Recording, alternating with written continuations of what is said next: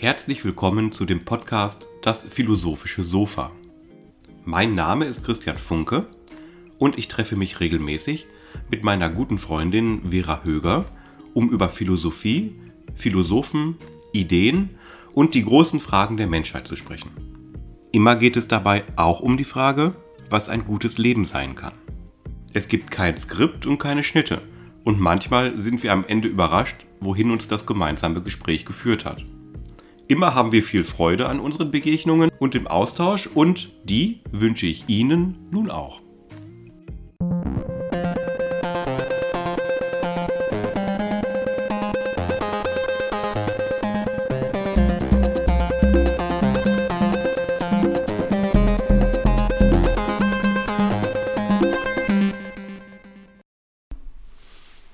Heute sprechen Vera und ich über den großen Philosophen Hegel. Und wir sprechen über das, was Hegel über die Liebe sagt. Allerdings wird unser Gespräch so enden, dass wir erstmal 50 Minuten über Hegel und seine Zeit, über die Bedeutung von Hegel und die Schwierigkeiten, die man haben kann, Hegel zu verstehen, reden. Und erst danach werden wir eigentlich über die Liebe sprechen. Ich hoffe, liebe Zuhörer, ihr werdet uns das nicht ganz krumm nehmen, sondern auch etwas lernen darüber, was dieser große deutsche Philosoph in die Welt gebracht hat. Willkommen auf dem philosophischen Sofa. Hallo Christian. Hallo Vera. Ja, wir haben uns lange nicht äh, zu dem Format getroffen. Der Sommer mhm. ist vorbei, der Herbst ist da, jetzt geht es wieder los. Ja. Und auch wieder ganz regelmäßig und viel, viel öfter. Worüber sprechen wir heute? Wir sprechen heute über Hegel und die Liebe. Und über Hegel ein bisschen insgesamt. Mhm. Letztes Mal ich glaube, das war im Juni, habe ich nachgeschaut. Meine Herren. So, so lange, ist es her, ja, wirklich. Mm, ja, das hatte viele Gründe, Ferien, private Gründe. Äh, dass wir jetzt weitermachen, ist deswegen umso wichtiger. Hegel und die Liebe ist sicherlich ein ganz anderes Thema. Und ich freue mich sehr drauf. Ich freue mich ja immer drauf, mit dir zu sprechen. Weil Endlich immer, mal ein moderner Philosoph. Ja, und ich freue mich auch drauf, immer drauf, äh, was zu lernen und äh, neue gedankliche Anregungen zu bekommen. Deswegen lass uns einsteigen. Lass uns einsteigen. Womit denn? Erzähl mir was von Hegel. Wann was hat Hegel, Hegel gelebt? Hegel erblickte das Licht der Welt in Stuttgart im Jahre 1770. Das kann man sich gut merken. Ja, nicht? Ja. 1770. Er starb in Berlin 1831. Wahrscheinlich an Typhus. Okay. Wie, wie war die Welt in Stuttgart 1770. Tja, das ist diese Zeit, die man gemeinhin hm, das Ende der deutschen Kleinstaaterei nennen kann. Äh, wer noch sich an den Geschichtsunterricht in der Schule erinnert, weiß, dass um diese Zeit es kein vereintes deutsches Reich gab, sondern auf dem Gebiet des heutigen Deutschland gab es verschiedenste Königreiche, Herzogtümer Einflusssphären verschiedenster Art. Und äh, die Welt war nach einem alten Prinzip geordnet. Erst mit dem Jahr 1789 beginnt ja die neue Ordnung in Europa. Es ist sozusagen das Ende der alten Ordnung. Alte Königreiche, eine Standesgesellschaft, keine Demokratie, keine Republik, das ist, das, das ist die Welt, in der ein Junge von seinem Vater in ein Stiftsgymnasium gesteckt wird, ähm, danach aus dem Gymnasium in ein anderes Stift geht, um die Promotion zu erledigen. In dem Stift wird er ausgebildet in Rechtskunde, Rechtswissenschaft und Philosophie, aber auch mal Mathematik. So was wie wir ein College, wir würden es heute College nennen. Und dann beginnt für ihn ein Leben, ähm, das sich finanziert durch die akademische Ausbildung bei reichen Familien. Typischerweise ging jemand, der vom College kam, ähm, als Hauslehrer, wurde er untergebracht bei reichen Menschen, die ihre, für ihre Kinder Lehrer suchten. Das Prinzip einer staatlichen Schule gab es ja so auch noch nicht. Ja. Also hm. kann, da sind wir jetzt ja schon bei Hegel selber angelangt. Ja. Ich habe ein ganz kleines bisschen mich diesmal vorbereitet, aber wirklich nur ein ganz kleines bisschen. Und ich liebe es ja auch immer, wenn du irgendwie ein bisschen Anekdoten erzählst über, über die Philosophen. Und ich habe zwei Sachen erfahren bei meinen äh, Recherchen. Zum einen, dass Hegel wirklich ein schwieriger Typ war. Aha. Ja, also ich habe sowas gelesen, wie dass seine Studenten wirklich äh, schwierig fanden. Er hat wohl zum Teil auch im Dialekt ein bisschen gesprochen. Im Schwäbischen, ja. Genau, im Schwäbischen und äh, Er hat gemurmelt. und er hat gemurmelt und hatte ganz viel Aufzeichnungen Ja. und war jetzt auch nicht so der ganz heitere Typ. Nein, hat sich ständig geräuspert. Und das andere war, dass Mhm. ein anderer Philosoph, ich meine, es war Schopenhauer, über ihn gesagt hat, seine Sprache ist die, wie man sie sonst in Irrenhäusern Mhm. finden würde. Das ist richtig. Ja, ja die, die alte Zeit. Der, mit Hegel erreicht die deutsche Philosophie ihren Höhepunkt.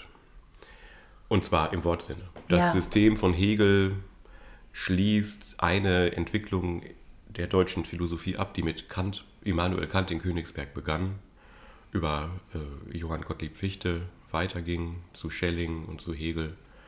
Und äh, Hegel war der Abschluss einer großen Zeit der Professorenphilosophie, die in schneller Folge innerhalb von etwa 30 Jahren kongeniale Bücher produzierte. Also diese Zeit, die wir heute den deutschen Idealismus nennen, ist die Zeit schwieriger Texte, zu den schwierigsten der Literaturgeschichte gehöriger Texte, über die Philosophie, über eine neue Art der Philosophie, eine Philosophie, die die ganze Welt in sich begreifen will, die, die sich selbst Idealismus nennt, die also den Geist und das Begreifen an die erste Stelle des, der methodischen Untersuchung stellt und eine Philosophie der Freiheit. Eine, eine Philosophie, die in praktischer Hinsicht die sittliche Ordnung nach Vernunftgesetzen ändern will, die es auch anstrebt, sogar einen ewigen Frieden auf der Welt zu errichten oder eine, einen republikanischen Frieden zwischen den, zw- zwischen den Bürgern.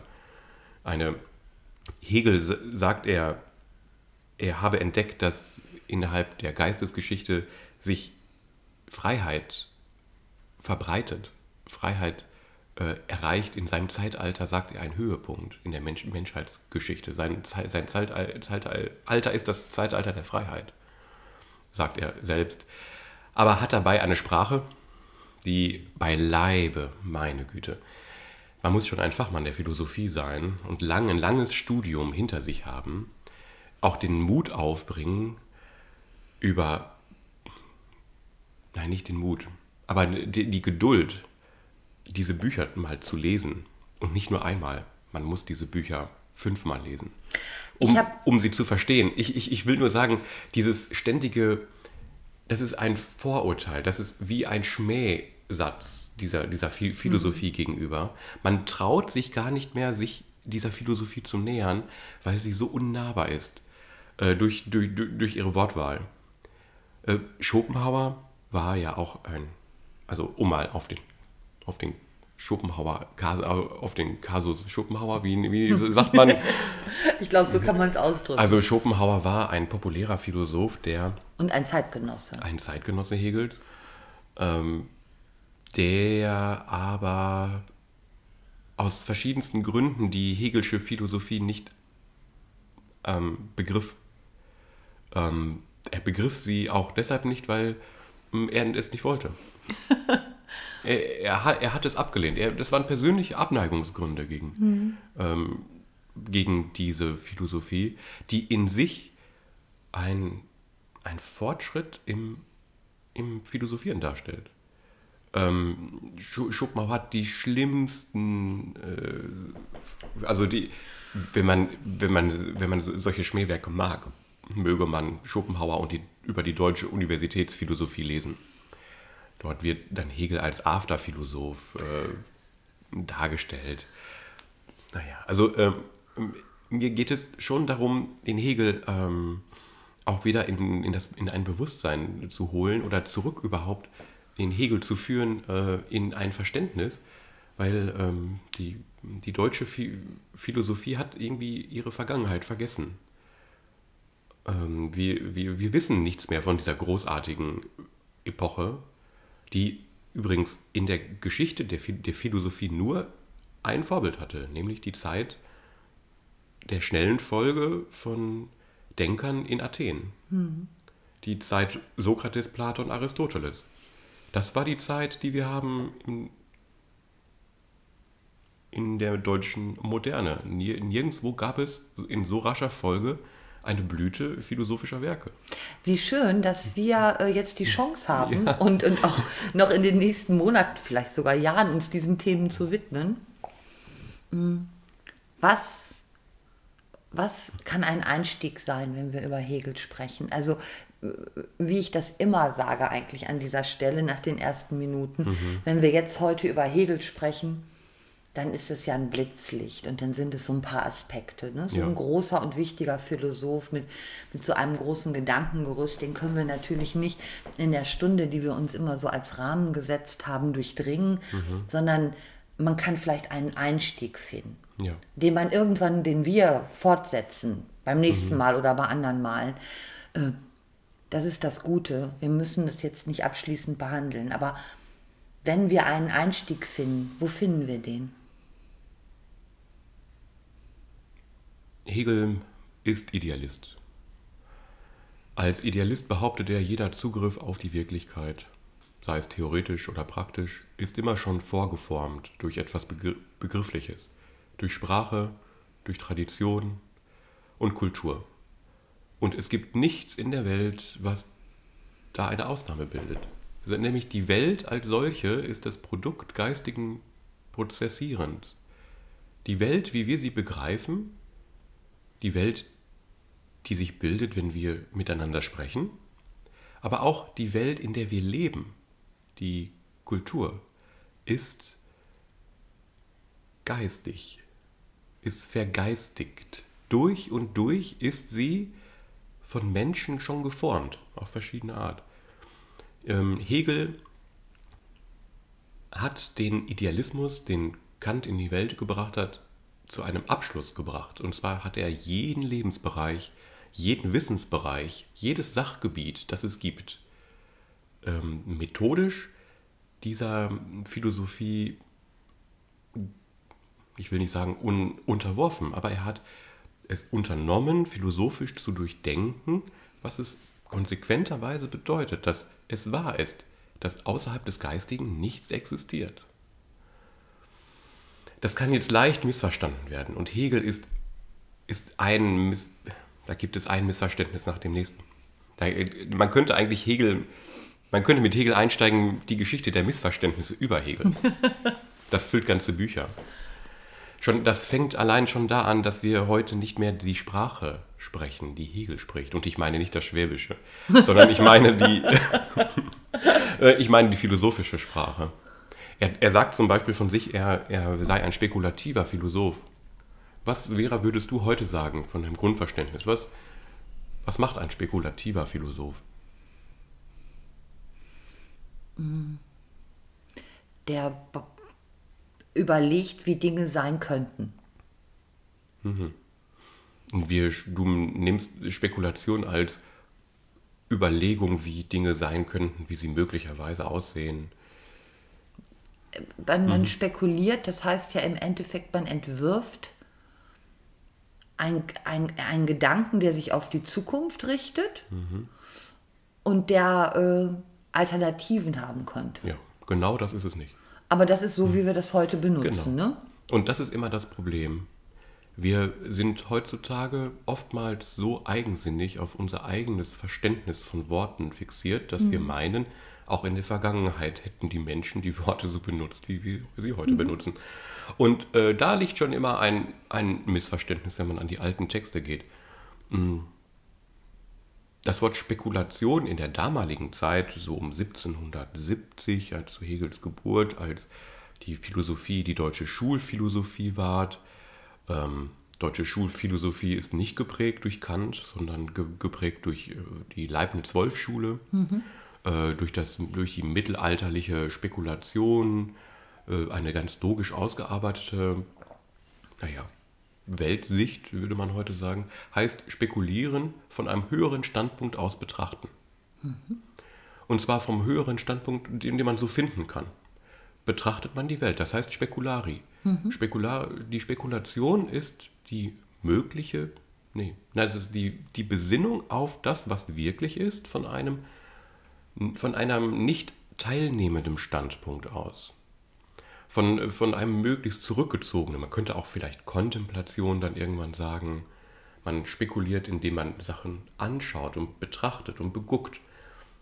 Von einem Standpunkt der Logik aus, würde Hegel sagen. Und das, das, hat, das hat er ausgearbeitet. Äh, me methodisch in, in seinem Jünglingswerk, die Phänomenologie des Geistes, hat er die Erscheinungsformen des Geistigen in der Welt betrachtet. Darf ich da kurz was Ja. zu fragen? Bitte. Kann man das denn? Also kann man denn die Welt, von der man ja ein Teil ist, von außen betrachten?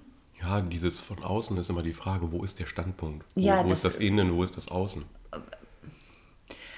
Also es ist Mhm. für mich so eine grundsätzliche Frage, um das zu verstehen, ne? wenn ich spekuliere auf die Art und Weise, wie du Mhm. das beschrieben hast, und ich nehme einen Standpunkt ein, der ein Standpunkt ist, der, ich mache mich ja nicht teil, als Teil davon, Mhm. aber bin ich nicht automatisch ein Teil davon? Ja, und du musst die Teilhaftigkeit mitdenken, Hm, in, in, in der du bist. Also die Welt, wie sie sich uns darstellt, ist ja immer eine schon vorbegriffene. Wir greifen ja denkend auf die Welt zu. Mhm. Und das ist dann schon ein Grundsatz einer Lehre, dass man nämlich das Verhältnis von Denker und Gedachtem, äh, nämlich das Denken, äh, selbst zum Gegenstand des Denkens macht. Man kann also sagen, Welt ist immer schon eine durch einen Betrachter vorgefertigte, vielleicht die einzelne, aber es gibt ja auch die wissenschaftlich begriffene Welt. Also kann man sagen, Welt ist das Produkt von geistigem Tun, das wir Denken nennen. Und schon haben wir eine, schon eine prima Au- Ausgangsposition für eine Erkenntnistheorie. Stimmt. Äh, Und schon haben wir einen Standpunkt ein- eingenommen, der nicht mehr der der Welt ist, sondern der das Denken als Gegenstand des Denkens selbst begreift. Ne? Ähm, das war, der, der, Hegel ist ja nicht ohne Vorarbeit. Hegel ist, fußt ja auf Immanuel Kants revolutionärer Theorie, die er in der Kritik der reinen Vernunft auslegt, auf ähm, die Vorarbeiten von Fichte, die er, äh, der Fichte selbst hat ein Buch geschrieben, das heißt die Wissenschaftslehre. Dieses Buch hat 15 verschiedene Auflagen. In 15 oder so, ich weiß nicht, sogar mehr. Ich müsste jetzt nachgucken, ich bin kein Fichte-Experte. Aber dieser Fichte hat seinen Gedanken, die auch, also auf den Hegel fußt, 15 Mal überarbeitet in seinem Leben. Okay. Dann kam noch Schelling. Der äh, Hegel hat promoviert über den Unterschied des Schellingschen und Fichtischen Systems. Also Hegel fußt auf Gedanken, die ähm, schon äh, zu begreifen, äh, dazu taugen, diesen höheren Standpunkt eingenommen zu haben. Ähm, der Kant behauptet, der höhere Standpunkt, den wir einnehmen in der Philosophie, ist der des Ich denke. An, an, an, der, an dem Bewusstsein müssen wir alle Philosophie anhängen. Das ist so eine komische Sprache. Das bedeutet so viel wie alles, was es gibt, ist bereits schon begrifflich vorgefertigt. Ähm, alles, wir können die Welt begreifen, indem wir sie begreifen als durch geistig, geistige Prozesse bereits vorstrukturierte Welt. Und die, dieser Richtung folgend ja, entsteht halt das Hegelsche System. Ich müsste jetzt, um wirklich genauer zu werden, aber auch ganze Exkurse halten. Das würde Das- jetzt als das würde Einstieg eigentlich zu weit eben. führen. Ich habe noch mal, bevor wir jetzt noch Mhm. mal zu, zu Gedankenmodellen kommen, wirklich noch mal eine Frage. Also gibt es Erklärungen dafür? Sind die Erklärungen dafür bekannt, warum Hegel solche Art von Sprache benutzt hat? Äh, wa- Warum Hegel Mhm. so war, wie er war? Was war das für ein Mensch? Also er selbst war ähm, gedanklich wohl recht geordnet, äh, obwohl er in dem gedanklichen, in dem Vortrag, den er hielt, äh, eine,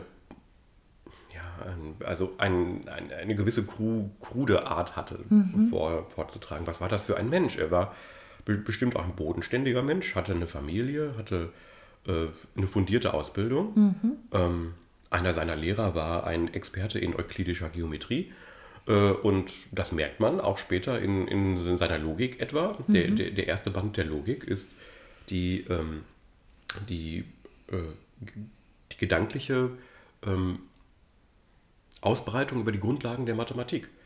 Äh, und ist auch heute von anerkannten Fachmännern in diesem Sachgebiet anerkannt. Also äh, das, was Hegel dort gelernt hat über die euklidischen Elemente der Mathematik und Geometrie und äh, die, wie Mengen gebildet werden gedanklich, welche Vorbedingungen überhaupt die Zahlentheorie hat, welche Vorbedingungen überhaupt die Rede von Quantität, Quantifizierung hat, von Messung, all das begreift ja Hegel man, also man, man muss sich Hegel vorstellen als jemanden, der das kantische System überbieten möchte. Mhm. Ähm, und er, der er dabei, um das nochmal mhm. zu sagen, ja. eine Ausbildung hat in äh, Philosophie selbstverständlich, ja. Rechtswissenschaften und Mathematik. Und Theologie. Und Theologie. Gut, das ist natürlich auch, äh, wenn man sich jetzt mhm. diese äh, äh Wissensgebiete anschaut, das sind natürlich alles Gebiete, die auch eine bestimmte Sprache haben und äh, die auch streng von Logik an vielen mhm. Stellen mhm. Bestimmt sind. Jetzt vielleicht nicht die Theologie, obwohl auch da, da gibt es halt ein anderes Gebäude, in dem man sich bewegt, was dann auch logisch ist irgendwo. Ähm, Und wie jeder Philosoph entwickelt Hegel eine Fachsprache. Ja. Da, um nämlich sein Ansinnen, sein System darstellen zu können. Dem man, man kommt nicht darum herum, ohne eine Fachsprache zu philosophieren. Äh, Philosophie als dieser explizite Ausgriff auf das, was ist, um deutlich zu machen, wie die Wirklichkeit aufgebaut ist in mhm. ihren Elementen, braucht eine Sprache, die sich unterscheidet, indem sie technische Ausdrücke verwendet. Und die Hegelische Sprache ist voller dieser Ausdrücke. Diese äh, Sprache mh, hm, findet sich wieder in der Ordnung seiner Bücher.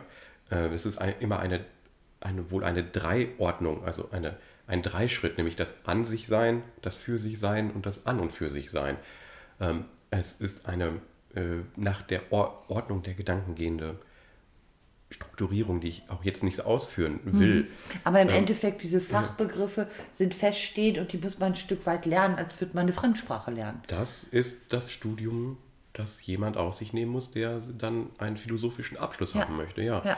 Und das ist auch, das muss man auf sich nehmen muss, um Hegel zu verstehen letztlich. Mhm. Äh, viele urteilen ja Hegel ab, ohne jemals den, die Zeit sich genommen zu haben, in diese Fachsprache hineingegangen zu sein ich persönlich habe auch drei oder vier An Anläufe gebraucht. Als ich zum ersten Mal Hegel gelesen habe, bin ich eingeschlafen, weil ich nicht mehr konnte.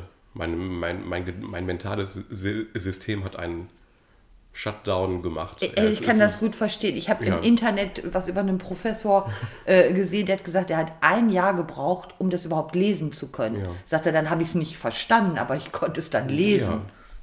Das ist eben auch eine Art der barocken Schreibweise, unendlich lange Bandwurmsätze.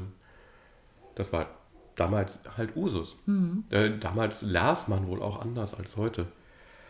Ähm, also es hat viel, viele Gründe, weshalb Hegel hermetisch ist. Und mhm. zwar so hermetisch, dass er nicht, äh, nicht, äh, man findet keinen Zugang. Ich selbst habe einen Zugang gefunden, indem ich einen, ähm, einen Professor äh, dankbarerweise aus Leipzig, der hat einen gewissen Namen in, in der Hegelschen, in der mhm. Hegelschen Fachwelt, der heißt Pirmin Stekeler Weidhofer. Oder Weidhöfer, ich, entschuldigen Sie, Herr Stekeler. Ähm, der ist mir begegnet auf einer Tagung und dann, ich habe begonnen, seine Bücher zu lesen, erst über an, an andere Dinge und ähm, er hat jetzt jüngst alle Hauptwerke von Hegel kommentiert, im Meiner Verlag erschienen. Wir verlinken das natürlich. Ja, natürlich. Also jedes Buch, was Hegel veröffentlicht hatte, Zeit seines Lebens, das ist die Phänomenologie des Geistes, die Wissenschaft der Logik, das, äh, das, das, die Enzyklopädie der philosophischen Wissenschaften äh, und die äh, und die Rechtsphilosophie. Diese Bücher hat äh, Ste Ste Stekeler zu gleichen Teilen kommentiert. Also das sind 5000 Seiten Oh. Kommentar. Und ähm, nach diesem Kommentar ist mir etwas mh, klarer geworden, was Hegel möchte. Jetzt gibt es aber immer das Problem, wenn man Hegel lesen und verstehen will, man stößt nicht auf eine Interpretation, es gibt zwölf oder so. Ey. Also He Hegel ist ein, einer dieser Fälle von Philosophien, die... Mh, es gibt einen Rat an den Studenten der Philosophie oder die Studentin, man möge sich fixieren auf einen. Und man möge das ganze Werk lesen. Und man möge von dem Werk aus sich alles andere er erschließen. Und jemand, der mit der Philosophie beginnen will, könnte durchaus bei Hegel anfangen. Das ist ein schwieriges Unterfangen, aber es ist machbar. So, es gibt jedes Jahr schließen Dutzende Menschen in Deutschland mit einem Abschluss über Hegel, mit einer Staatsarbeit über Hegel ab. Es ist nichts Un Unschaffbares. So, jetzt, äh, jetzt Ja. weiß ich aber immer noch nicht Ja. wirklich irgendwas darüber, Über- was so besonders, außergewöhnlich ist äh, im Gedankengut von Hegel, weil das, äh, Mhm. das habe ich auch vorher schon gewusst, dass Hegel jemand ganz Besonderes ist. Ne? Ja. Also nicht als Person, sondern seine Gedanken. Und Ja. Mhm. vielleicht auch noch, noch der, der Ausflug, was sagt Hegel denn über die Liebe? Also vielleicht so die Mhm. zwei Aspekte, Hegel und die Liebe, da sind wir aber mit eingestiegen, auch wenn das sicherlich nicht sein Hauptthema war. Und zum anderen, was gibt es so für ein, zwei prägnante Dinge, die man mit Hegel verbinden kann? Ich fange beim Allgemeinen an. Ja, Hegel ist jemand, der entwirft in seinem Werk eine logische Landkarte der, der Wirklichkeit. Ähm, er kann jede, jede Erscheinungsweise von äh, Geist in der Wirklichkeit ähm, in dieser Landkarte markieren. Ähm, seine Landkarte fängt an äh, mit dem Be Bewusstsein. Ähm, also in dem Buch, das heißt Phänomenologie des Geistes, ähm, geht es um die Erscheinungsweisen von Geistigem in der Welt. Das beginnt mit, mit äh, dem sinnlichen Bewusstsein, mit dem Tasten, dem Fühlen, dem Riechen, dem Schmecken, geht dann über zum verständigen Bewusstsein, erklärt den Verstand, geht, geht dann über zum äh, denkenden Bewusstsein, die Vernunft, äh, und dann macht es sozusagen einen Sprung, und geht über auf die Kooperationsformen, die Menschen mit, miteinander haben, die wir Geist nennen. Ge geistige Formen wie die Familie, die Ehe, ähm, Praxisformen sozusagen, Lebensformen. Von, Praxis, von diesen Praxisformen des äh, Sittlichen geht er über zu den Praxisformen des Staatlichen, die staatlichen Institutionen und das Recht. Dann, äh, dann betrachtet er die Religion, die Kunst äh, und zum Abschluss die Philosophie. Soll heißen, ähm, diese Realitäten kultureller Art und die Realitäten bewusst, von Bewusstsein, die wir Ja. in uns haben, ähm, haben ein Merkmal nach äh, Hegel, nämlich dass sie geistig sind. Sie, äh, sie sind alle strukturiert durch eine Kooperation von Menschen untereinander. Er kann sogar zeigen, dass auf ganz grundlegenden Formen des Bewusstseins wir Menschen schon darauf angewiesen sind, als Wesen, die in Gemeinschaft leben, miteinander umzugehen. Äh, Das fängt an, wenn wir auf Dinge, äh, wenn wir uns über Dinge im Raum verständigen, müssen wir gemeinsam Sprache benutzen und diese Sprache so zielgerichtet einsetzen, dass unsere Aufmerksamkeit gemeinsam gerichtet ist auf etwas. Ähm, He- Hegel ist ein Philosoph der Gemeinsamkeit.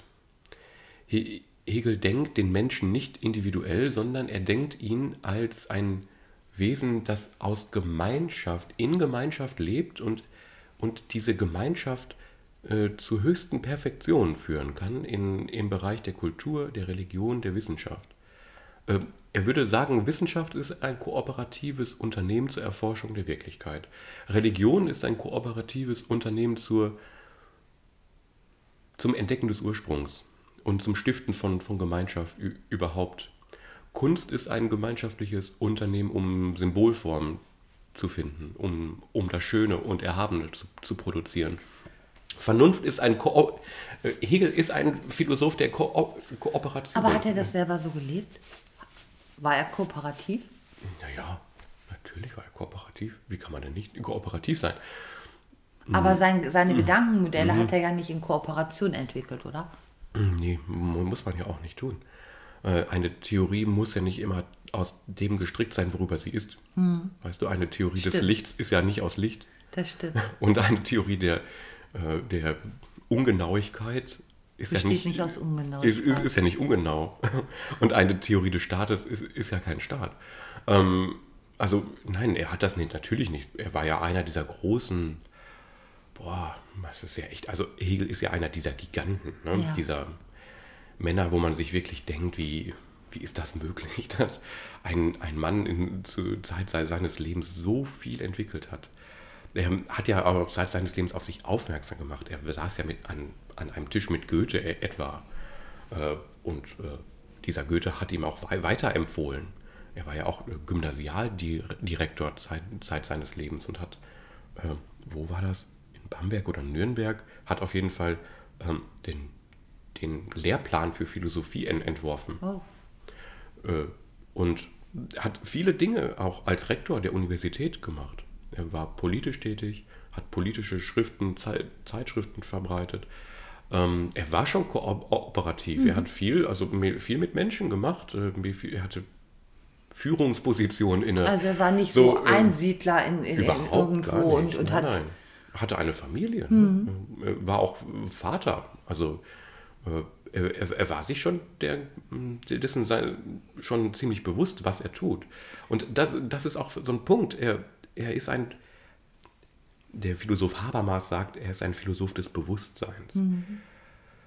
Was auch immer das heißen mag, dann ähm, es geht Hegel darum, dass wir erst dann wirklich begreifen, was ist, wenn wir uns ganz deutlich machen, ähm, wie das Begreifen schon vorgeformt ist. Wir, wir begreifen erst dann, was Staatlichkeit ist, wenn wir begreifen, was äh, die Idee da, dahinter ist. Wir müssen die Idee fassen von, von Staat. Erst dann können wir was über gute Staatlichkeit, schlechte Staatlichkeit sagen. Wir, wir, wir müssen erst die, die Idee von Wissenschaft verstehen. Erst dann können wir Wissenschaft weiterentwickeln. Wir, wir können erst äh, die Idee von Moral äh, können, da, da ist er zum Beispiel kantisch und platonisch. Auch bei Platon hat er viele an, an, an Anleihen gemacht. Also das, das äh, Hegel ist ein Philosoph der Kooperation und der denkt die Dinge dynamisch. Das ist ganz eigentümlich. Äh, He- Hegel hat Ähnlichkeit mit Heraklit. Ähm, Hegel denkt die Welt nicht statisch. Für Hegel ist die Welt eine Entwicklung. Es ist ein Fluss der Dinge. Deshalb sage ich das mit Heraklit. Ja. Äh, man kennt ja von Heraklit dieses alles fließt, alles ist im Fluss. Du kannst Pantarei, niemals mhm. Pantarei, du kannst niemals in denselben Fluss steigen. Äh, alles ist immer in Bewegung. Und Hegel ist der Philosoph, der ein System entwickelt hat, das die Bewegung begreifbar macht. Äh, Für He- Hegel ist, wäre, die, wäre Stillstand tot. Ähm, Aber die Welt, die Wirklichkeit ist nichts Totes. Die Welt ist etwas furchtbar Lebendiges. Er, er begreift nicht nur die Lebendigkeit der Natur später in seinem System, er begreift auch die Lebendigkeit von Staat, die Lebendigkeit von Begreifen, die Lebendigkeit von Familie, in, indem er nämlich, wie kaum ein anderer Philosoph, den es gibt, immer, ähm, er denkt immer das Tun. Er denkt niemals das Sein. Er, er denkt im, zum Beispiel, wir reden in der Philosophie ganz oft über Verstand. Hast Ja. du bestimmt auch schon. Viele Haben andere. wir hier schon zusammen. Genau, Verstand, Verstand. Hegel würde sagen, na, du denkst an der, an der Wirklichkeit vorbei. Du denkst zu abstrakt, wenn du nur diesen Begriff nimmst. Denk doch an das Verstehen. Denk, denk doch dahinter, was eigentlich Verstand bedeutet. Das lebendige Urteilskraft. Äh, Verstand ist, dass, dass du etwas ben- benutzt. Oder für ihn ist Familie eigentlich eine Kooperation von Vater und Mutter, die Rollen übernehmen. Familie ist nichts Feststehendes, wie es im, im, im Buch steht oder so. Es ist ein, ein Prozess. Ähm, Wissenschaft ist nichts Me Methode. Das ist etwas, du musst, sagt Hegel, um die Wirklichkeit zu begreifen, das Tun dahinter, den Prozess, die Dynamik verstehen. Und er war Zeit seines Lebens in allen Themen, die er behandelt hat, und er hat fast alles in seinem Leben behandelt, auf dem Lehrstuhl, hat fast über alles Vorlesungen gehalten, ähm, hat er das, die Dynamik versucht zu, zu zeigen. Das bedeutet ja, Ein, im Umkehrschluss eigentlich, dass es nicht die eine verstehende Wahrheit geben kann. Naja, die Wahrheit wird am Ende erscheinen, sagt Hegel. Ja, aber das ist, das ist, es gibt jetzt nicht die ja. eine Wahrheit, sondern wenn immer alles im Fluss ist mhm. und alles im Prozess ist, ja. das sehen wir ja sehr mhm. gut, ganz aktuell teilweise an Wissenschaftsdiskussionen, mhm. dass es immer nur bis zu dem Punkt, mhm. äh, wo man sagt, das haben wir ja. untersucht, ne? das ist jetzt gerade für uns Wahrheit, bis es wieder ja. etwas anderes Wahrheit, gibt. Wahrheit würde Hegel irgendwie sagen, ist erstmal ein kritischer Begriff. Mhm. Wir, wir bewerten mit dem Prädikat Wahrheit erstmal einen Anspruch, den jemand an jemanden stellt. Mhm. Ne? Und, und, das ist meist der Anspruch, das ist eigentlich von Kant her ge gedacht, das ist meist der Anspruch, ähm, äh, du behauptest, dass etwas der Fall ist. Mhm. Jemand anders behauptet, dass etwas der Fall ist und so kommt es zu einem Streit von um Wahrheit. Und ja, da, um, und in, in diesem Prozess des, mhm. um die Wahrheit bemühens einzugreifen, benutzen wir Wahrheit als Prädikat und sagen auch, äh, es, es gibt Falschheit, es gibt, man kann die Idee von Wahrheit verfehlen. Dann ich frage das ja, deswegen und, und, so genau, mhm. weil ich, denke natürlich immer, ich versuche das in, in, in, seiner Zeit zu verstehen, aber ich denke natürlich auch ein bisschen immer in das Jetzt. Mhm. Und jetzt ist es, gibt es ja ganz oft dieses Ringen um Wahrheit und äh, das Verteufeln von irgendetwas, was man nicht für die Wahrheit hält, anstatt zu sehen, dass das ja das Interessante ist, dass Prozesse entstehen, mhm. dass etwas in Bewegung ja, ist. Ist ja kein Kennzeichen der heutigen Zeit. Also, dass sich Leute gestritten haben, war ja wohl immer so wir, wir entdecken heute, dass es eine Form von Streit gibt, die auch jemanden sozial isoliert und jemanden, der vielleicht nicht der, der Wahrheit, wenn die von einer mächtigen Gruppe behauptet wird, wenn, wenn er der nicht folgt, dass er dann so soziale Konsequenzen haben muss. Aber das gab es ja auch zu Hegels Zeit, im Mittelalter, davor. Also ja, natürlich, äh, Streitigkeit äh, ist eine der, der Dynamik ähm, Hegel sagt aber auch, Streitigkeit hält wach, Streitigkeit hält gesund. Ein Staat, der sich nicht streitet, ist kein echter Staat, der wird irgendwann morsch. Das meine ich, das gefällt mir gut, so einen Satz ja, zu prägen. Genau, also für, für ihn ist äh, immer äh, die, die, die, Lebendigkeit hinter den Prozessen, all, die, all das ist eigentlich Thema einer Philosophie, sagt er. Äh, zu verstehen, was eigentlich diese Welt ausmacht, die, die wir die geistige nennen. Die, die Welt des Staates ist nichts Statisches, sondern e-, etwas Dynamisches. Das ist irgendwie Gebietskontrolle, die ausgeübt wird über verschiedene Parteien, die dann aber in sich verschiedene Meinungen haben, verschiedene Ausrichtungen haben wollen und darum kämpfen. Der Kampf, sagt Hegel, wie Heraklit übrigens, ist der Vater aller Dinge. Also das ist von Heraklit, der Krieg ist der Vater der Dinge. Mhm. Und äh, Hegel sagt dann später auch so etwas. Ja, natürlich ist gerade im gesellschaftlichen Bereich ist es so. Hegel weiß aber auch, dass in der Wissenschaft als Kulturform es auch diese Streitigkeit gibt. Kant hat ja mit seinen Büchern etwa die Streitigkeiten der Metaphysik versucht zu erledigen oder zu behandeln. Kant sagt ja, der Richterstuhl der Vernunft ist im Menschen aufgeschlagen. Und im Menschen können wir äh, mit seiner, mit der kantischen Methode können wir entscheiden, ob Ansprüche über die Existenz Gottes, also Wahrheitsansprüche, über, also eine Theorie über Gott, eine Theorie über die Welt, über die Seele, äh, sind ja bei Kant verhandelt. Das macht, das macht Hegel auch in einem Teil seines Systems, aber Hegel greift, Hegel überbietet Kant nochmal. Das Hegelsche Denken ist eine Überbietung von Kant. War Kant schon tot, als Hegel geboren wurde? Nein, ähm, Kant starb 1804 oder 9, muss ich jetzt passen. Oh. Ähm, und da war Hegel Gymnasialdirektor in Nürnberg. Also der hat, der hat, der war, die waren noch Zeitgenossen. Ja, ja. Das war die schnelle Folge der Philosophie. Das waren, Zeit, das waren Zeitgenossen. Ja. Und ähm, das war, also das war nicht ohne ähm, Schelling und Hegel. Also das waren beide so Giganten, haben Briefe und in, in Briefe geschrieben und diesen, in diesen Briefen haben sie sich immer schon als junge Männer im Alter von 27 äh, Gedanken gemacht, wie können wir eigentlich das kantische System nochmal erweitern. Das war der ausdrückliche Anspruch, den Hegel an sein Denken hatte, mhm. der Kant nochmal zu überbieten. Mhm. Und das hat er geschafft. Letztlich hat Hegel von sich behauptet, in seiner Philosophie würde die Philosophie selbst abgeschlossen sei. Okay. Ähm, das ist eine der Konsequenzen, die man, ähm, die, wenn man streng so denkt, wie er denkt, mu- muss man zu dem Schluss geraten irgendwann, dass ähm, wenn man die, wenn man sagt, Philosophie ist die logische Ordnung, das logische Ordnen von allen Sachgebieten, die es gibt, und wenn man dann Philosophie der Philosophie macht, dann ordnet man nochmal die, Log die logische Ordnung in eine logische Ordnung ein und kommt zu einem Selbstbewusstsein der ganzen Welt. Und Hegel sagt, in meinem System könnt ihr die Selbstbewusstsein, das, das Bewusstsein überhaupt, den Geist am Arbeiten sehen. Und damit ist die Philosophie abgeschlossen. Er kommt dann auf Gedanken, die schon Aristoteles hatte. Das Denken, das sich selber denkt, ist sich selbst genug. Und das ist wie, wie, wie das Denken eines Gottes. Im, naja, also der, es gibt auch diese, man kennt das ja vielleicht, diese Anekdoten von Hegel, dass der Weltgeist dort residiert und über die Welt selbst nachdenkt. He- Hegel hatte schon den Anspruch, ähm, ein, eine Philosophie zu haben, die irgendwie endgültig ist. Der war er be- bestimmt auch stolz drauf, in gewisser Weise, und ist da irgendwie so, ein, so eine Eitelkeit erlegen. Ist der in seiner Ja. Zeit verstanden worden? Naja, es, es gab viele Schüler, Schüler, ähm, die sich darum bemüht haben, sein System weiterzuführen. Was heißt verstanden worden? Was ist überhaupt ein Kriterium dafür, dass man verstanden wird?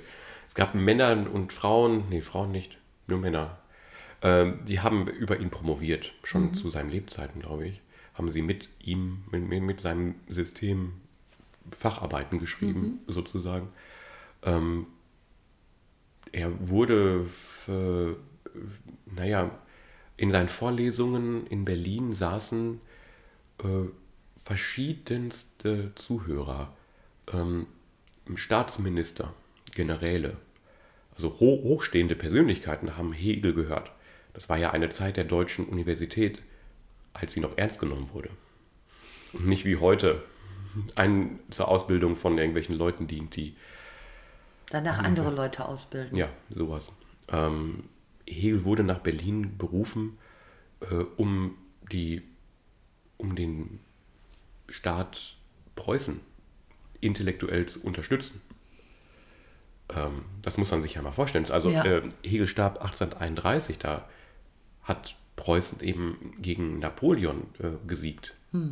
Äh, und Preußen wird noch äh, 40 Jahre brauchen, bis sie durch Bismarck den Deutschen Bund äh, so manipulieren, dass sie das Deutsche Reich gründen. Ne? Also äh, Hegel arbeitet als Professor im Auftrag eines Ministers, der für den König tätig ist. Ja. Und dieser Minister stellt Hegel ein als jemand, der äh, durchaus auf Linie von, äh, von Preußen denkt. Und den man durchaus haben will als jemanden, der, man könnte jetzt etwas mh, spitz und polemisch sagen, der staatstreue, kirchentreue Menschen ausbildet. Was war denn so preußisch an ihm? Preußisch war also seine. Er hatte einen, so einen monarchischen Republikanismus. Ähm, er hatte eine sehr konservative Sittenlehre. Ähm, er hatte schon viele Verwaltungsaufgaben inne und war auch da ein, ein jemand, der auch so ein bisschen diese Ordnungs, äh, dieses Ordnungsdenken, ähm, der, er war auch Militarist in gewisser Weise ähm, auch die, den Protestantismus, den, in den er predigte oder den er auch vertrat. Er, er wurde ja sogar im Predigen aus, ausgebildet. Ja. Ähm, auch der passte irgendwie, auch wenn man später, auch wenn es sich später herausstellte, dass er sagte, nur durch den Menschen könne sich Gott selber erkennen. Da wusste man nicht ganz, wie man das deuten solle. Aber also er war durchaus Menschen, die bei ihm gehört haben, wie Karl Marx, ähm, haben ihm das ja später an, angekreidet. Er, er war der preußische Staatsphilosoph. Und ja, das war er auch. In gewisser Weise hat er Sta Staatstreue gezeigt auf dem Lehrstuhl. Wie könnte er auch nicht? Ja. Er war halt angestellt beim, beim preußischen Staat, aber dennoch hat, hatte er akademische Freiheiten. Ne? Also sein, sein System passte in, in, in in diese Zeit. Und ähm, er war dennoch auch ein bisschen ein revolutionärer Mensch. Er, hat, er hatte auch den Freiheitsfortschritt im, im, im Auge. Und für ihn war Preußen auch ein fortschrittlicher Staat. Äh, Das Preußen, das, das, er, er, sah durchaus das Fortschrittliche in Preußen. Und wenn man heute mal nicht so ganz starr auf die Geschichte Deutschlands guckt, kann man ja sehen, dass, dass Preußen der damaligen Zeit auch durchaus was Fortschrittliches hatte. Gegenüber all den verstaubten anderen Königreichen. Und, und zumal ja Preußen auch in einer fortschrittlichen Position war, weil es ja immerhin Napoleon zurückgedrängt hat. Ne? Ja. Naja, also ähm, da- das so dazu. Da, vielleicht hast du jetzt einen besseren Begriff von, von Ja, ich habe hab so ein klein bisschen Zugang, wobei, aber das liegt sicherlich in der Natur der Sache, um diesen Begriff zu bemühen, dass es schwer ist, dem zu folgen, also an bestimmten Stellen. ne? Man, ich glaube, man kann nicht mal eben so ein paar Sachen erzählen von Hegel und dann einen Blick darauf haben, weil es eben sehr komplex ist. Aber vielleicht nochmal zurück zu der Frage, hat er denn überhaupt irgendwann irgendwas über die Liebe gesagt? Ja, hat er natürlich. Kann man nicht etwas über die Liebe sagen. Nein, ich habe dieses Thema großspurig angekündigt, als du mich fragtest, irgendwie war ja schon vor Monaten, ähm, äh, was wir denn beim nächsten Mal machen. Und dann dachte ich ja bei mir, ach ja, du hast ja letztens was gelesen, ähm, dass Hegel statt Gott auch Liebe ges- gesagt haben könnte und so. Da dachte ich, ich rede jetzt bald mit Vera über Gott, äh, Liebe und Hegel und, Ja. und überhaupt. Dann habe ich mich nochmal besinnt darauf, nochmal nachgeguckt. Ich habe in einem Buch, das heißt Hegel im Kontext, von einem Hegel-Experten, der heißt äh, Dieter Henrich, ähm, eben gelesen, dass Hegel, bevor er überhaupt seine großen Bücher geschrieben hat, ähm, von dem Dichter Hölderlin sehr beeinflusst war. Ja. Ähm, Hölderlin war ja auf demselben Stift zur selben Zeit wie Hegel. Auch ein Zeitgenosse. Auch ein Zeitgenosse. Und die haben, die haben sich gekannt. Ah, also, ja, okay. genau. Die waren persönlich bekannt. Die haben auch in, ja, die saßen wohl auch mal auf so, auf so einer Couch zusammen und haben äh, Geredet. Ja, haben, haben geredet. Und ähm, Hölderlin, wer, wer das kennt, ist, ist ja auch die deutsche Romantik, äh, wird ja in Hölderlin zu einer, also da findet sich ähm, die Liebe an zentraler Stelle. Die Liebe ist für Hölderlin was, was das, das Universum miteinander harmoniert und verbindet. Ja. So, von diesem Gedanken war Hegel sehr angetan. Ähm, er hat diesen Gedanken, das hat ihn auf weitere Gedanken gebracht. Das will der Dieter Henrich in dem Buch herausstellen. Ähm, das hat ihn bewegt, dazu einen gewissen Weg zu gehen, den ihn hat zu Hegel werden lassen, den wir heute als Hegel kennen.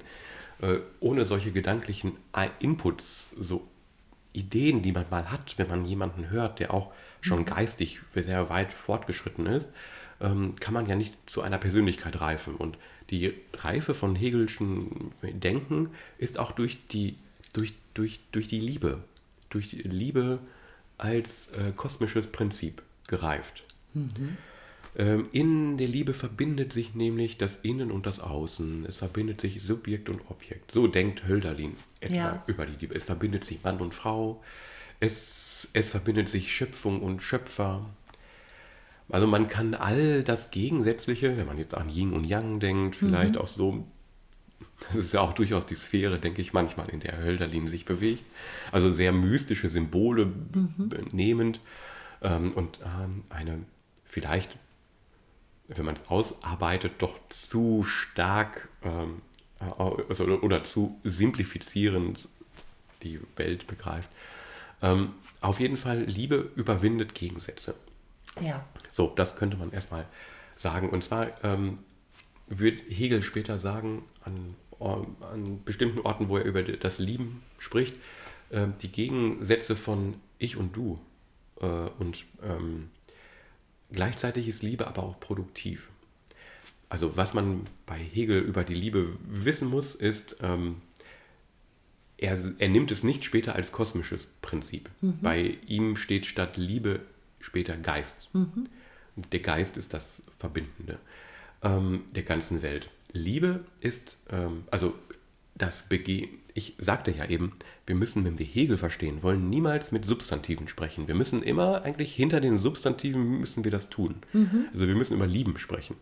Oder wir, wir, wir müssen über Begehren sprechen, über all, Über all, Verben. Ja, genau. Wir müssen das, die, die Tätigkeitsform finden und die Dynamik. er, er sagt so, also Liebe als Begehren, als Erotik, Liebe als, als, als das, was haben will, finden wir schon auf ganz niederen Stufen des Bewusstseins, in der Phänomenologie des Geistes, beginnt das Begehren, die Welt zu erschließen. Im, im, im Begehr nach Nahrung, im, im Begehr nach, nach dem Außen nährt sich das Innere. Und im, in der Verbindung des Begehrens wächst, äh, also durch das Erfüllen des Begehrens wächst dasjenige, was begehrt. Ja. So kann man sich, äh, äh, also das ist eines der Dinge, die Hegel über, die, über das Begehren kennt. Mhm.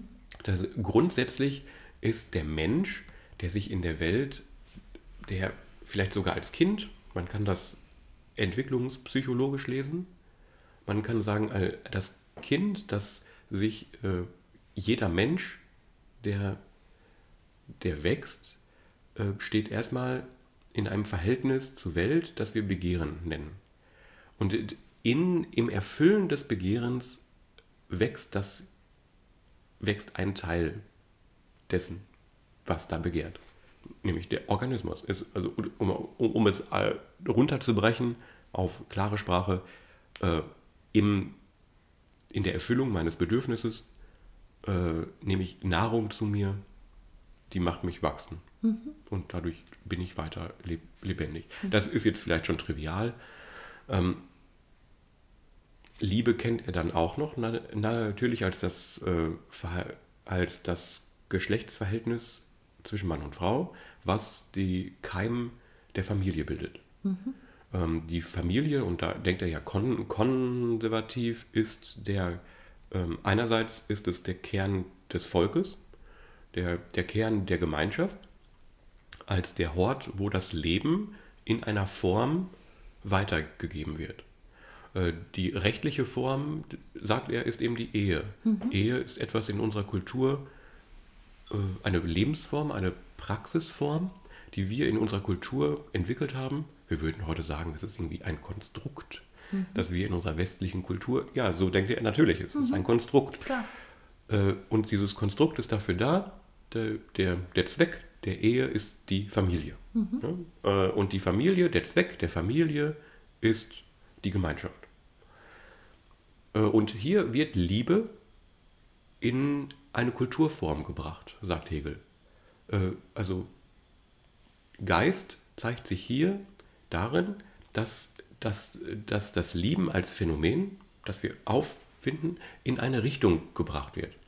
So versteht Hegel Kultur, dass die Natur, die wir erfahren in unserem Geschlechtstrieb, kulturell überformt wird. Und, äh, und er interessiert sich in seinen Büchern dann für die Form. Mhm. Äh, und diese Form ist für ihn immer ein Kooperationsverhältnis. Mhm. Eine, eine, eine gemeinsame Art, mit der Natur umzugehen.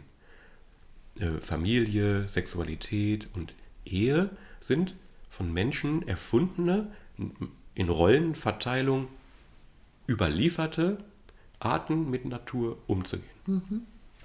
Und an einer Stelle des Werkes, das ist vielleicht das prominenteste, sagt er, ich möchte jetzt die Liebe bestimmen. Ich möchte jetzt definitorisch quasi festlegen in meiner Sprache, was Liebe sei. Und er sagt, Liebe ist das Bei sich Sein im anderen. Wie, ein schöner Ausdruck.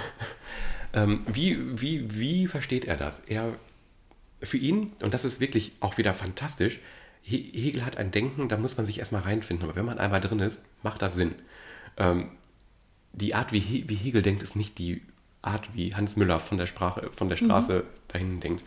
Der, der hat ein kultiviertes Denken das geht nicht von den Individuen aus, sondern es, es geht von, der, von dem, was sie gemeinsam tun, aus. Mhm. Ähm, und er sagt im Lieben, äh, dass die, die Tätigkeit des, des Liebens ist ähm, bezogen auf diejenigen, die sich lieben, also auf, die, auf diejenigen, die daran teilhaben. Mhm. Und es ist gleichzeitig produktiv. Es macht etwas mit dem, die sich lieben. Ähm, Hegel denkt oft in Relationen, in Relationalität. Also die Liebe ist eine Relation zwischen einem Subjekt und einem Objekt, zwischen einem Liebenden und einem Geliebten. Mhm. Und diese Relation sagt er, hat Auswirkungen darauf, was aus den Relaten wird. Das, ist, das sind so Fachbegriffe, um, um zu analysieren, was Hegel denkt. Ähm, oder wie überhaupt sowas gedacht wird. Relate ist einfach was, woraus Genau. die Relation besteht. Ne? Einer von den Genau. beiden Und jetzt, jetzt ist es ganz interessant, dass Hegel bestimmt, äh, während ich jemand anderen liebe, verändere ich mich selbst. Nämlich, dass L- mein Lieben, meine Tätigkeit des Lieben, das sich auf das Objekt, das ich habe, bezieht, hat gleichzeitig Rückwirkung auf mich. Ich erfahre mich nämlich als jemanden, der sich um jemanden kümmert. Und da, damit werde ich zu jemand anderem. Ich, ich mache eine Selbsterfahrung in der Liebe, kann man machen, kann man sagen. Und da findet er den Ausdruck, ich bin bei mir, ich komme auch zu mir, indem ich im anderen bin. Das ist, finde ich, ja. einen ganz wundervollen Gedanken. Eben. Also Philosophie muss nicht immer schwer sein, er braucht nur viele Vorerklärungen. Ne? Nein, aber das ist, ich finde, das ist ein ganz wundervoller Gedanke und ich finde es schön, dass man, dass man das so klarsprachlich fasst, auch wenn das kompliziert klingt, weil das nämlich ähm, eine Unterscheidung ist von irgendeinem Gefühlswirrwarr, wo man jetzt irgendwas auf so einer Gefühlsebene darstellt, die nicht greifbar ist. Ja. So, das ist ganz klar ausgedrückt und sehr gut nachvollziehbar und auf eine Vielzahl von Fällen anwendbar. Auch wenn der Relat, der liebt, unter Umständen sich immer wieder ein bisschen anders fühlt. Aber es macht jedes Mal was mit ihm. Und es ist äh, sehr angenehm, das sprachlich so greifen zu können. Und ich glaube, das ist vielleicht zumindest ein Ansatzpunkt, wenn man etwas so greifen will, etwas so Komplexes, das impliziert geradezu, dass man eine Sprache verwendet, die nicht die allgemeine Sprache von der Straße ist. Dass er es nun noch mal so auf die Spitze getrieben hat, hat mag noch andere Hintergründe haben, aber man kann nicht mit, mit Allgemeinplätzen etwas so Komplexes ausdrücken. Er will eben zum Ausdruck bringen, dass die Liebe transformative Effekte hat Ja. auf die Persönlichkeit und auch das Selbstverständnis. Bei Hegel geht es oft darum, dass er sagt, während wir tun, haben wir ein anderes Ver Verständnis un un unserer selbst. Unser, unser Tätigwerden in der Welt bewirkt, dass wir uns anders verstehen. Und das ist wieder so eine Dynamik, die ist typisch für Hegel, indem ich mich als jemand finde, der tätig wird in der Welt, wie auch immer, habe ich immer als Resultat daraus, dass ich ein anderer werde. Also ich gehe, indem ich in die Welt gehe, werde ich zu jemandem anderes und gleichzeitig wird die Welt anders. Ähm, alles, was ich tue, hat Effekte auf das, das Objekt und das Subjekt. Und ähm, das ist wieder so ein so fa- fast wie ein Paradox, aber alles ist eben im Fluss. Und, und die Entwicklung, die hinter der Liebe steht, fasst Hegel, Hegel so, dass ich komme zu mir, indem ich mich um andere kümmere.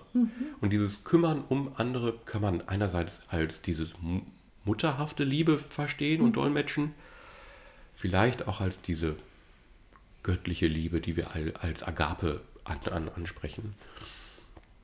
Ähm, ja, das ist eigentlich das, das, was man, wenn man Hegel hört und Liebe, kann man sich immer denken, lieben bedeutet zu sich selbst kommen und bei mir ankommen, ein Bild von mir haben, in dem ich von mir absehe.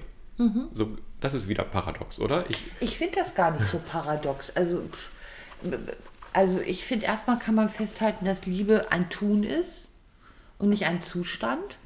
Das finde ich schon mal ganz wichtig, dass man das klar macht. So verstehe ich ihn. Ist Ja. nicht, man ist nicht im Zustand der Liebe, sondern man ist in einer Aktion der Liebe.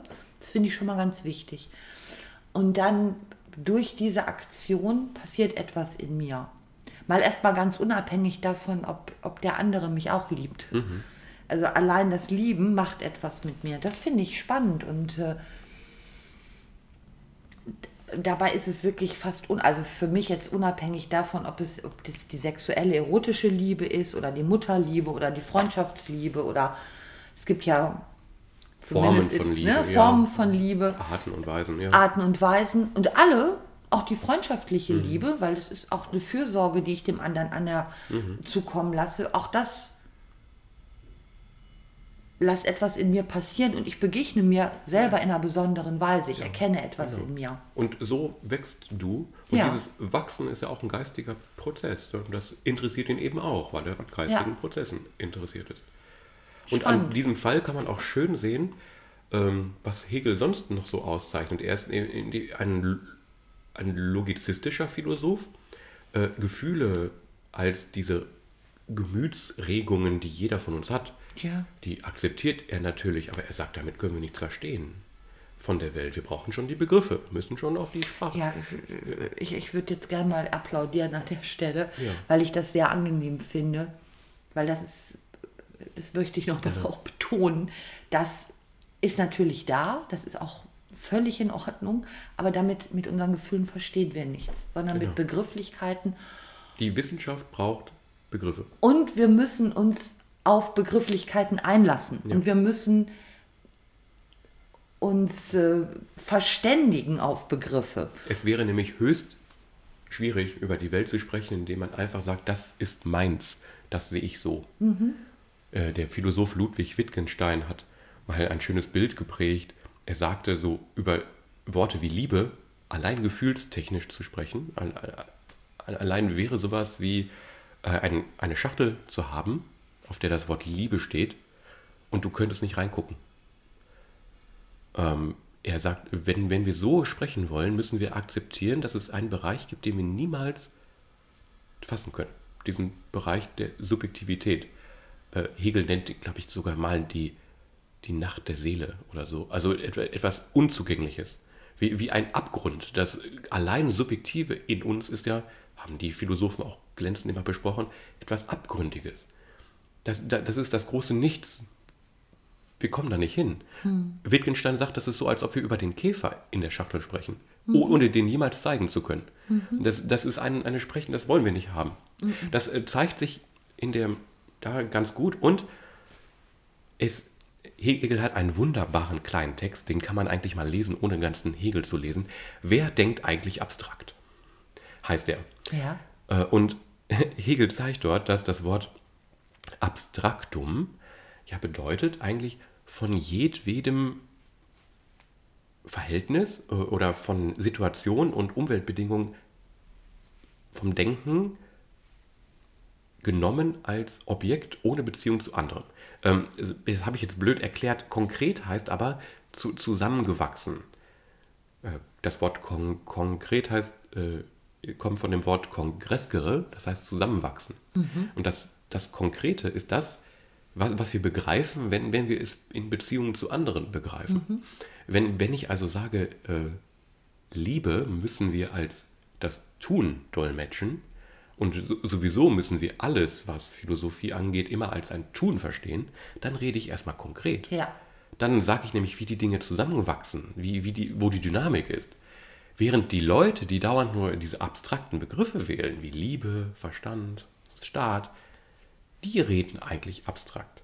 Und jetzt sagt Hegel, ihr werft mir immer vor, ich würde abstrakt reden. Aber das Gegenteil ist der Fall, Leute. Ähm, es ist so wie diese Talkshows, weil, Ja. weißt du, ach, sie reden doch zu abstrakt, wenn da mal ein Professor wirklich mal ausholt und die Wirklichkeit, wie sie in ihrer Komplexität oder Konkretheit eben ist, mal ein bisschen darstellt und auch da mal auch ein bisschen Redeschwall hat, der nicht mit den Standardbegriffen, die jeder Mann benutzt, äh, operiert, dem wird gleich vorgeworfen, ach, Sie reden doch abstrakt. Das ist doch nichts. Das wird natürlich auch Hegel vorgeworfen, ach, Sie reden doch abstrakt. Aber sein Ziel ist es, möglichst konkret zu reden. Da braucht er diese Fachtermini. Ne? Genau, und man muss sich auf diese Sprache einlassen. Genau. Das Also, finde ich ja. ist was, was wir sehr gut festhalten können. Hegel ist, äh, ist, ein Beispiel, ist ein gutes Beispiel dafür, dass wenn man über komplexe philosophische Themen spricht, man an einer Fachsprache nicht vorbeikommt und dass man sich darauf festlegen muss, welche Begrifflichkeiten was bedeuten. Und da hat nicht jeder eine eigene Deutungshoheit, sondern die sind festgeschrieben. Es gibt festgeschriebene Begriffe, was man damit meint. So wie man nicht wieder neu deuten kann, was rot oder blau oder schwarz ist. Das ist festgelegt.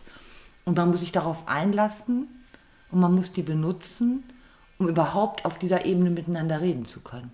Dann wird sich auch, da kann man ja die, das Vertrauen in die, in die Dialektik haben. Da zeigt sich irgendwann im Dialog, wo auch die Grenzen der Bedeutung sind. Und dann, dann tauchen wir gemeinsam ein in, in das, was wir meinen. Aber wir müssen das, die Bedeutung unserer Wörter stets in einem Dialog klären. Das meint auch übrigens unser Philosoph. Unser Philosoph. Wir sind, glaube ich, ähm, bei einer Stunde ungefähr angekommen. Ist dir doch was besonders wichtig, was du heute im Zusammenhang mit Hegel loswerden willst? Nein. Ich glaube, wir hatten heute eine anspruchsvolle Stunde für unsere Zuhörerinnen und Zuhörer. Aber ich finde, es hat sich gelohnt. Magst du beim nächsten Mal nochmal über die Liebe sprechen? Sehr gerne. Ich wollte gerade sagen, an was knüpfen wir an? Mehr an Hegel oder mehr an die Liebe? Ich würde mehr an die Liebe anknüpfen. Hättest du eine Idee dazu? Oh ja, ein äh, Buch, was mh, mm, nach wie vor zu den Besten über die Liebe gehört, nämlich Erich Fromm, die Kunst zu lieben. Ach, wie schön. Ja, dann sprechen wir doch nächstes Mal über Erich Fromm und die Kunst zu lieben. Ja. Ich bedanke Fein. mich ganz herzlich, Christian, wie immer, und ich bedanke mich bei euch und Ihnen fürs Zuhören und ich freue mich aufs nächste Mal. Tschüss. Tschüss.